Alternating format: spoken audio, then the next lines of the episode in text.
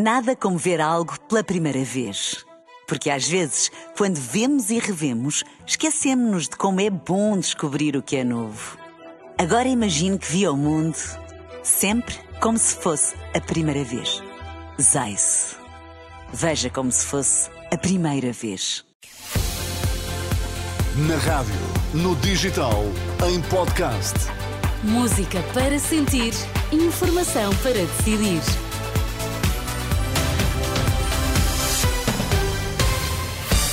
Notícias na Renascença, para já os títulos em destaque. Crise nas urgências. O Hospital de São José tem 45 doentes à espera de vaga para internamento e as urgências preenchidas a 150%.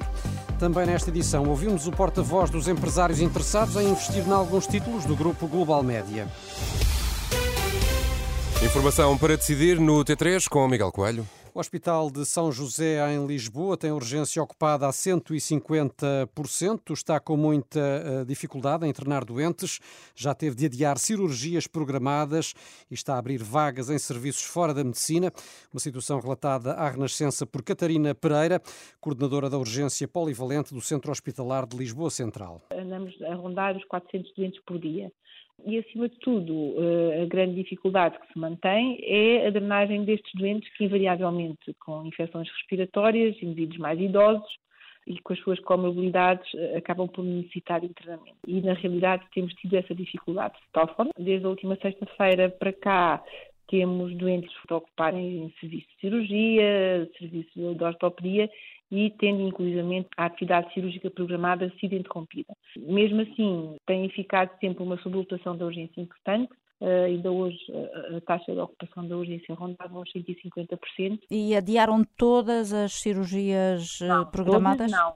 A cirurgia oncológica, não, e foi feita, apesar de tudo, alguma triagem para que as cirurgias, de facto, urgentes não, não fossem mais adiadas. E neste momento têm quantos doentes para internar ou à espera de, de vaga? Há pouco tínhamos cerca de 45 doentes para internar. Catarina Pereira, do Hospital de São José, ouvida pela jornalista Anabela Góis. Apesar desta situação, o hospital eh, afirma ter eh, conseguido até agora dar resposta a todos os doentes. Os utentes com pulseira amarela esperam entre 5 a 6 horas para serem vistos por eh, um médico. A situação complica-se, contudo, ao nível do internamento, como aqui ouvimos. São 45 os doentes que aguardam por uma vaga em São José. A vacinação contra a gripe e contra a Covid-19 vai ser alargada para já maiores de 50 anos. Clarificação feita pelo Ministro da Saúde, depois de ontem a Secretária de Estado, Margarida Tavares, ter anunciado que seria a partir dos 45 anos. Aos jornalistas esta tarde em Oeiras, Manuel Pizarro afirmou que a decisão eh, pertence à Direção-Geral da Saúde. Sobre o aumento da mortalidade, eh, o Ministro diz que é cedo para tirar conclusões. As questões técnicas relativamente à vacinação têm que ser naturalmente explicadas pela Direção-Geral de Saúde.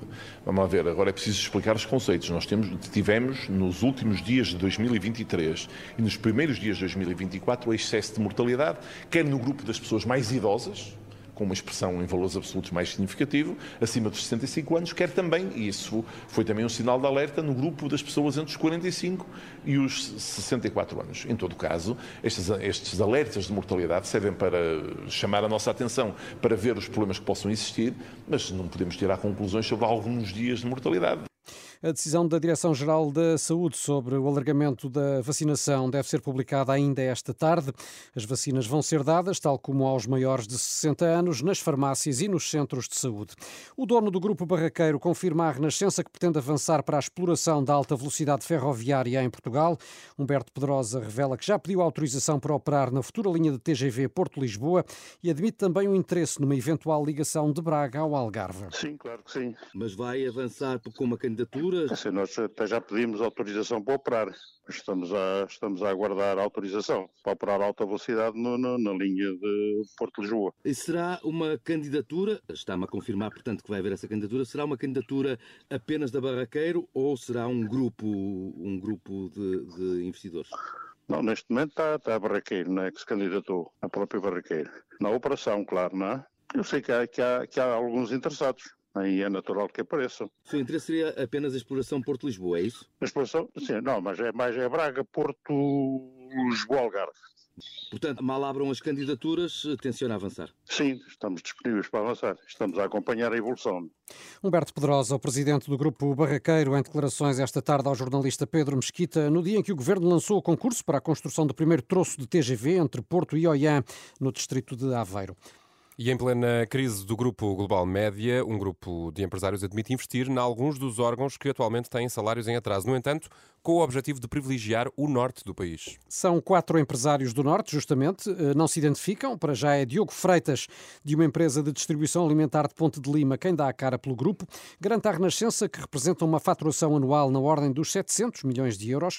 Explica que não colocaram valores em cima da mesa porque não conhecem a situação financeira da Global Média, mas afirmam-se dispostos a investir e sem despedir trabalhadores. O objetivo, segundo afirmam, é defender uma voz do norte por isso admitem ficar com o Jornal de Notícias, o Jogo, revistas eh, JN História, Notícias Magazine, Evasões e Volta ao Mundo, com parte do capital cedido a uma cooperativa de jornalistas. O, o nosso objetivo é, é, sermos uma solução para a voz do Norte, ou seja, para as marcas que estão eh, no Norte eh, e que representam muito bem esta região. Portanto, a nossa proposta será a compra eh, da, da, das marcas, a criação de uma nova entidade, de uma nova empresa, a transferência de todos os trabalhadores, com todas as suas, com todas as condições que têm atualmente, eh, e eh, a abertura de uma parte do capital a uma cooperativa de trabalhadores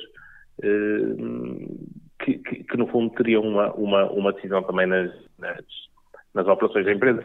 Este grupo de empresários admite ainda incluir a rádio TSF no pacote, mas de fora fica o Diário de Notícias. TSF ouve-se mais no norte do que no sul e tem os seus postos emissores principalmente a norte, portanto, eh, daí também incluímos a TSF.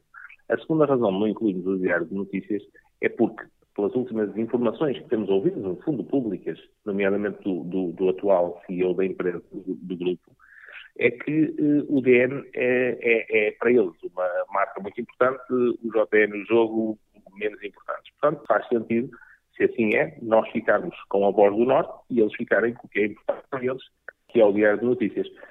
Diogo Freitas, em declarações à jornalista Sandra Afonso, é um dos quatro empresários que apresentaram esta sexta-feira uma proposta para adquirir as marcas do Norte, do grupo Global Média.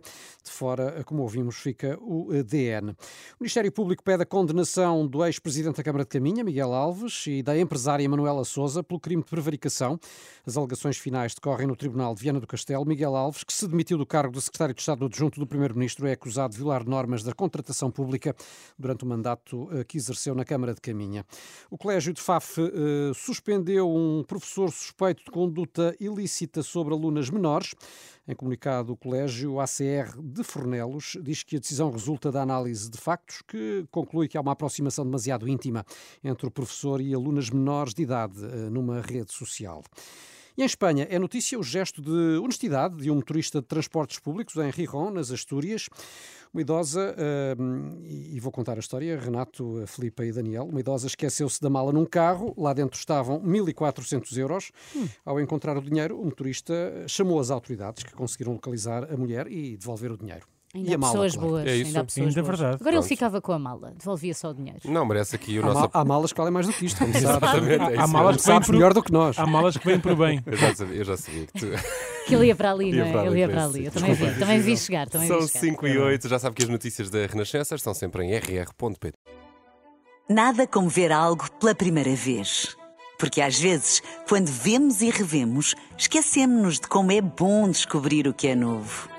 Agora imagine que viu o mundo sempre como se fosse a primeira vez. Zais. Veja como se fosse a primeira vez.